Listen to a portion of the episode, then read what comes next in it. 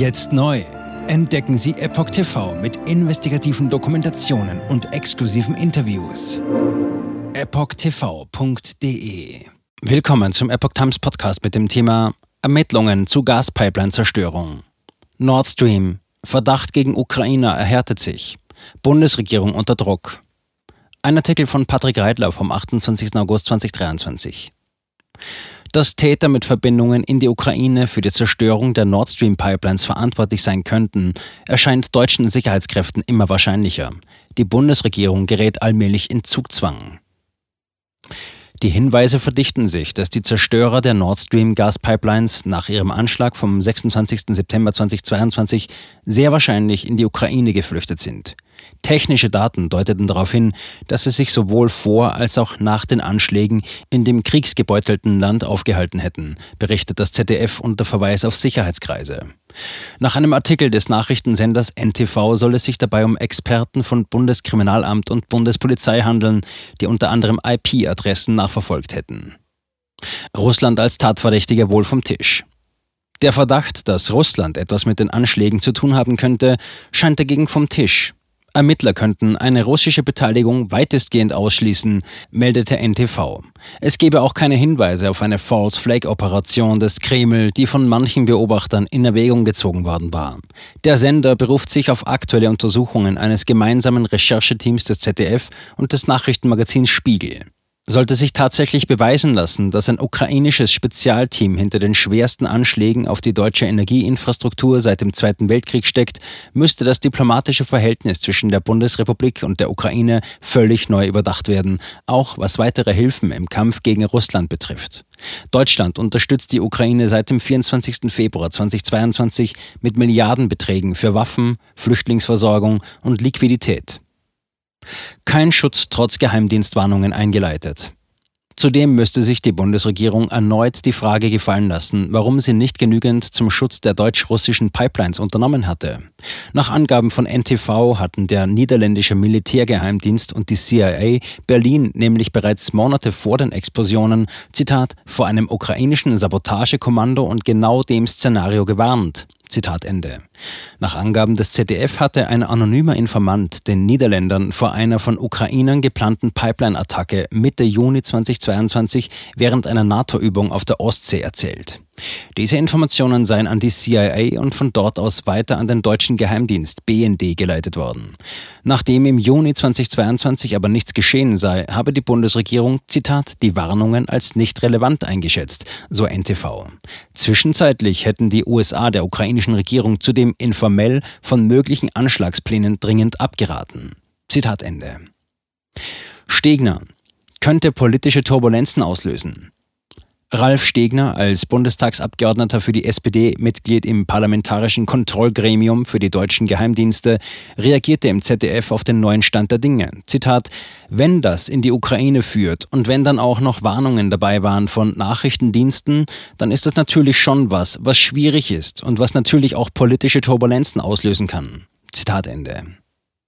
Bundeskanzler Olaf Scholz, SPD, hatte laut ZDF zuletzt immer wieder Transparenz und Aufklärung zu den Anschlägen versprochen. Erst im August habe er beteuert, Zitat, wir versuchen derjenigen, die das gemacht haben, habhaft zu werden und sie auch in Deutschland vor Gericht zu stellen. Zitat Ende. Scholz habe zuvor mehrfach mit Beratern diskutiert, was zu tun sei, falls es sich um, Zitat, Täter mit Verbindungen in die Ukraine gehandelt habe. In den ersten Monaten nach der Sprengung hatte es aus Kreisen der Bundesregierung immer wieder geheißen, dass, Zitat, aus Gründen des Staatswohls nichts über den Ermittlungsstand an die Öffentlichkeit gelangen dürfe. Kiew bestritt Tatbeteiligung und schweigt. Wie das ZDF weiter berichtet, habe sich Scholz außenpolitischer Berater Jens Plötner erst im März 2023 telefonisch, Zitat, mit dem Zelensky-Vertrauten Andriy Jermak über die Angelegenheit ausgetauscht, nachdem die New York Times, die Zeit und der RBB den Blick Richtung Ukraine gelenkt hatten. Jermak habe eine wie auch immer geartete Beteiligung der ukrainischen Regierung ausgeschlossen. Die Washington Post hatte allerdings Anfang Juni gemeldet, dass die Tatbeteiligten zumindest dem ukrainischen Armeechef General Valery Salushny unterstanden hätten, dem ranghöchsten Militär der Ukraine. Zelensky sei bewusst nicht über die Operation informiert worden, um eine ukrainische Tatbeteiligung, Zitat, glaubhaft abstreiten zu können, hatte die Welt berichtet. Nach Angaben des ZDF schweigt die ukrainische Regierung zum aktuellen Stand der Untersuchungen. Faeser will Täter vor Gericht sehen. Bundesinnenministerin Nancy Faeser, SPD, drängt unterdessen auf Aufklärung. Zitat: Wir müssen solche Verbrechen vor Gericht bringen, sagte die aktuelle Spitzenkandidatin der hessischen SPD gegenüber dem Spiegel. Es gehe um das Vertrauen in den Rechtsstaat und auch um die Frage, wie die Bundesrepublik sich besser schützen könne. Zitat, ich erhoffe mir, dass der Generalbundesanwalt genügend Anhaltspunkte findet, um die Täter anzuklagen, so Faeser. Aus dem Büro des Generalbundesanwalts Dr. Peter Frank ist allerdings noch immer keine offizielle Reaktion bekannt. Seine Behörde ermittelt seit knapp einem Jahr wegen des Herbeiführens einer Sprengstoffexplosion und verfassungsfeindlicher Sabotage. Zitat Ende. Generalbundesanwaltschaft hält Tatszenario für möglich. Frank und seine Mitarbeiter lehnen öffentliche Stellungnahmen in laufenden Ermittlungsverfahren generell ab. Das ZDF schreibt allerdings von einer geheimen Sitzung, die im Juni 2023 im Bundestag stattgefunden haben soll. Dabei hätten Vertreter des Generalbundesanwalts angegeben, dass ein solch großer Anschlag auch von, Zitat, einem Segelboot wie der Andromeda ausgeführt werden könne. Ein unter Anführungszeichen mit den Vorgängen vertrauter Beamter habe jüngst gegenüber dem ZDF geäußert, dass mit einer raschen Aufklärung aller Umstände aber nicht zu rechnen sei. Zitat, wir brauchen viel Geduld. Zitat Ende. Sechs Saboteure auf Ostseefahrt. Im Zentrum der aktuellen Erkenntnisse steht mehr denn je die 50-Fuß-Segelyacht Andromeda, berichtet das ZDF. Das Boot soll von sechs Saboteuren mit falschen Pässen einige Tage vor den Anschlägen in Rostock, Warnemünde, gemietet worden sein. Nach Angaben des Spiegel soll es sich um fünf Männer und eine Frau gehandelt haben. Sie könnten im September 2022 tagelang nahezu unbeobachtet über die Ostsee geschippert sein. Nach Recherchen eines ZDF-Spiegel-Reporterteams könnte ihre Fahrt von Warnemünde aus zunächst zum Hafen Wieg auf Rügen geführt haben, um dort unauffällig Material aufzunehmen. Das sei vor Ort problemlos per Lieferwagen am Landessteg möglich. Knapp zehn Tage später habe das Boot womöglich die dänische Mini-Insel Christiansø nordöstlich von Bornholm angelaufen und sei wahrscheinlich eine Weile an den Tatorten gekreuzt. Spiegel. Kein Job für Hobbysegler oder Amateurtaucher. Die wahrscheinlichste Variante des Anschlagsszenarios sehe derzeit so aus, dass Taucher die jeweiligen Sprengladungen damals unbemerkt vom spärlichen Schiffsverkehr unter Wasser befestigt hätten, nachdem die Bootsbesatzung Bojen über den Koordinaten der Gasröhren gesetzt habe, berichtet der Spiegel unter Berufung auf Expertenkreise. So eine Operation sei angesichts des rauen Wellengangs weder etwas für Hobbysegler noch für Amateurtaucher. Auf dem Weg zu den Tatorten hätten die Attentäter ihre Fahrt wohl immer wieder an dänischen Häfen unterbrochen. Danach könnten sie das polnische Ostseebad Kolberg angelaufen haben und abermals über Wieg zurück nach Warnemünde gefahren sein. All dies sei wohl geschehen, bevor die Detonationen ausgelöst wurden. Die Täter hätten wahrscheinlich Zeitzünder benutzt, um den Sprengstoff Octogon HMX zur Explosion zu bringen. Das ZDF-Spiegelteam hatte die mutmaßliche Fahrt auf dem Originalschiff vor einigen Tagen nachgestellt. Ohne staatliche Quellen schwer denkbar.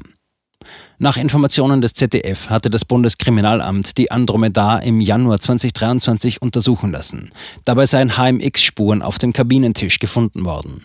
Nach Einschätzung des Marineexperte Göran Swistek hätten etwa 40 Kilogramm HMX pro Explosionsstelle ausgereicht, um die Pipelines zu sprengen. Eine solch große Menge sei schwerlich zu beschaffen, ohne dass staatliche Quellen bzw. Militärbestände genutzt worden wären, so Swistek. Der ehemalige Ex-Bundeswehr-Kampfschwimmer Jens Höhner halte es für möglich, dass Taucher die Sprengladungen am Meeresgrund mit Hilfe eines beschwerten Seiles Shotline platziert haben könnten. Zitat der Taucher hält sich an der Shotline fest, taucht dann unten ab, legt die Sprengladung neben der Pipeline ab, geht wieder zum Grundtau zurück und macht dann seine Dekompression und geht wieder an Bord. Cui bono. Neben der Ukraine gibt es einige andere Länder, die getreu dem Motto Cui bono, wem nützt es, für die Anschläge verantwortlich oder mitbeteiligt sein könnten. Die USA, Norwegen, Schweden, Dänemark, Polen, Großbritannien und die baltischen Länder hätten durchaus entsprechende Interessen. Für manche gehört sogar Deutschland selbst in den Kreis der Tatverdächtigen.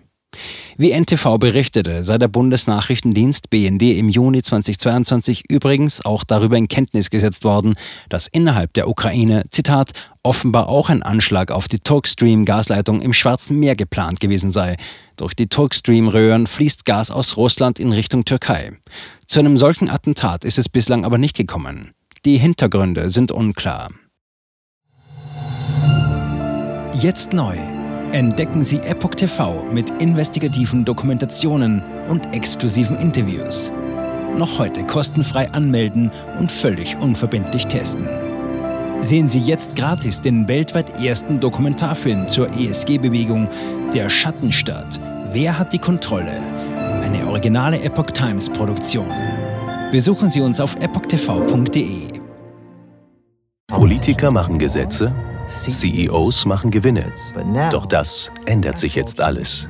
Die Zukunft passiert nicht einfach so. Die Zukunft wird von uns gestaltet, durch eine mächtige Gemeinschaft wie Sie hier in diesem Raum. Wir haben die Mittel, um den Zustand der Welt zu verbessern. Es gibt eine wachsende Bewegung, die Unternehmen, Regierungen und globale Institutionen zusammenbringen will. Ihr Ziel ist es, sich mit Themen wie Klimawandel, Rassismus, Ungleichheit und Waffenkontrolle zu befassen. Diese Bewegung nennt sich ESG. Wie funktioniert sie? Und wie wird sie unser Leben verändern? Bändigen wir die Wall Street nach unserem Willen? Oder sind wir diejenigen, die manipuliert werden? Man muss Verhalten erzwingen. Und bei BlackRock erzwingen wir Verhalten.